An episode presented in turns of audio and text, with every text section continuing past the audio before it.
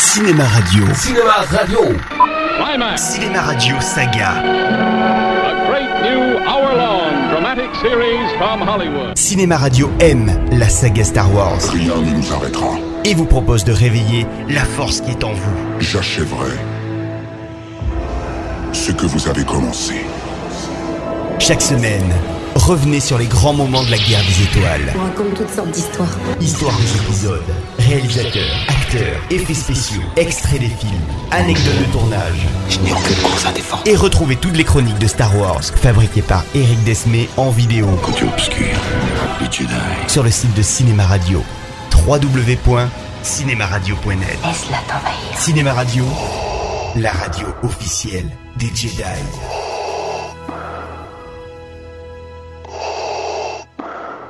Épisode numéro 1, la menace fantôme. Première partie, le film.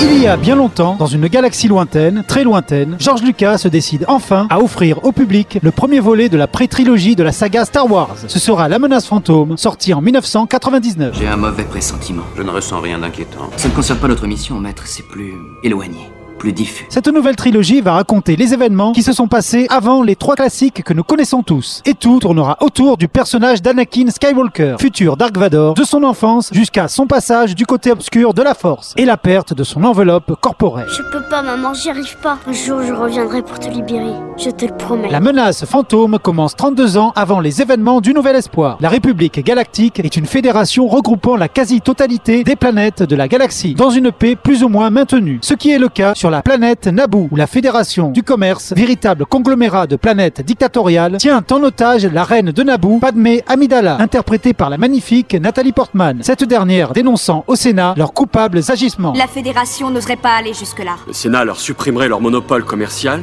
et ce serait fini. Nous devons continuer à privilégier la négociation. Je refuse de cautionner une escalade qui nous mènerait à la guerre. Il faut dire que le vice-roi de la Fédération du commerce, Newt Gunray, est en fait contrôlé par un mystérieux personnage appelé Dark Sidious, un site maîtrisant le côté obscur de la force et ressemblant étrangement à l'empereur de la trilogie. Commencez à débarquer vos troupes. Monseigneur, est-ce conforme à la loi? La loi, c'est moi qui l'édicte. Deux Jedi maîtrisant la force et faisant régner l'ordre sont donc envoyés sur Naboo afin de sauver la reine, à savoir leur meilleur élément en la personne de Qui-Gon Jinn, joué par l'imperturbable Liam Neeson. Il est accompagné de son jeune padawan Obi-Wan Kenobi, interprété par Evan McGregor, qui a la lourde tâche de succéder à Alec Guinness dans sa version Ne jeune. te focalise pas sur tes inquiétudes, Obi-Wan. Ton esprit doit rester concentré sur ce qui se joue ici et maintenant. Mais maître Yoda a dit que je devais être attentif au futur. Mais pas aux dépens de l'instant présent. Ton esprit doit être attentif à la force, jeune Padawan. Oui, maître. Poursuivi par la Fédération, nos héros croisent la route d'un personnage très particulier, le Gungan Jar Jar Binks, qui servira de guide à nos héros afin de les conduire à Naboo.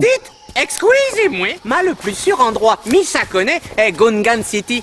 Missa grandit là, ça est une ville cachée. Ce personnage, en image de synthèse, bavard et maladroit, va cristalliser toute la haine des fans de Star Wars envers la nouvelle trilogie. Il est pourtant plutôt sympathique, même si son attitude et son langage, proche des Rastafari, est à la limite du racisme. Missa, c'est pas. Missa attaqué journée matin, c'est bonin, par cassé, copieuse croûte, et boum, Missa, chocotte bleu, Missa attrapé Jedi, et pan, Missa ici. Après avoir sauvé la reine des griffes de la Confédération, leur vaisseau tombe en panne et atterrit sur la fameuse planète Tatooine.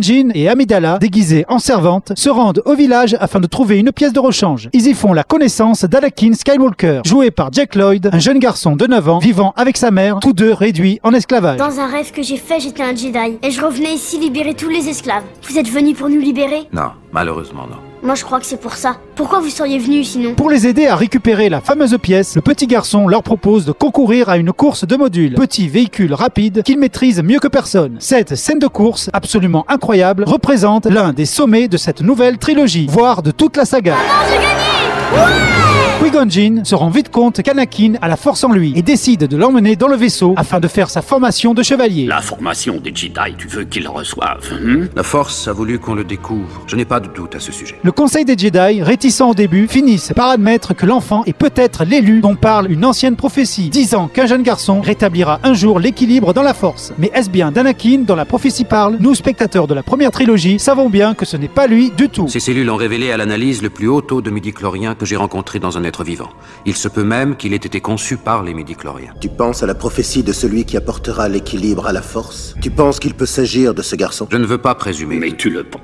La dernière partie voit la princesse et nos amis se battre contre la Fédération. Les deux Jedi, quant à eux, combattent Dark Maul, l'apprenti de Sidious, qui finit par tuer Qui-Gon Jinn. Ce qui fait qu'Obi-Wan devra s'occuper seul de l'apprentissage d'Anakin. Mission beaucoup plus compliquée qu'il n'y paraît. Promets-moi de former l'enfant. Oui, maître. C'est lui l'envoyé, l'élu. Très attendu par le monde entier, ce premier chapitre de la nouvelle trilogie suscita énormément de critiques négatives de la part des fans, le trouvant notamment beaucoup trop surchargé d'effets numériques. Il s'agit pourtant d'une grande réussite, exposant tous les enjeux dramatiques à venir, mais possédant un sens du divertissement et une fraîcheur qui feront quelque peu défaut au film suivant. Une tragédie est en cours. Une tragédie qui a débuté ici même par la taxation des routes commerciales et qui submerge aujourd'hui notre planète soumise à l'oppression de la Fédération du commerce. C'est de la diffamation Je proteste contre les allégations du sénateur On peut seulement regretter, au milieu du film, d'interminables scènes politiques, certes indispensables car expliquant les germes de la montée de l'Empire, mais alourdissant considérablement cet épisode. L'histoire s'achève donc sur l'avènement d'un allié de la reine, le sénateur Palpatine, devenant chancelier de la République, pour le meilleur euh, ou pour le pire. Félicitations pour votre élection, chancelier.